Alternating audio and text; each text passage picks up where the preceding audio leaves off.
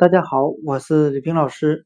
今天我们来学习单词 sour，s o u r，表示酸的，酸甜苦辣的酸。我们用联想法来记忆这个单词 sour，s o u r，酸的。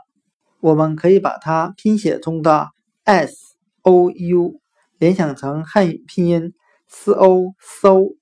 饭菜变馊了的馊，再加上一个 r 字母，我们这样来联想这个单词的意思。如果我们的饭菜变馊了，食物会发出酸的味道。今天所学的单词 sour，s o u r，酸的，我们就可以通过它拼写中的 s o u 联想成拼音。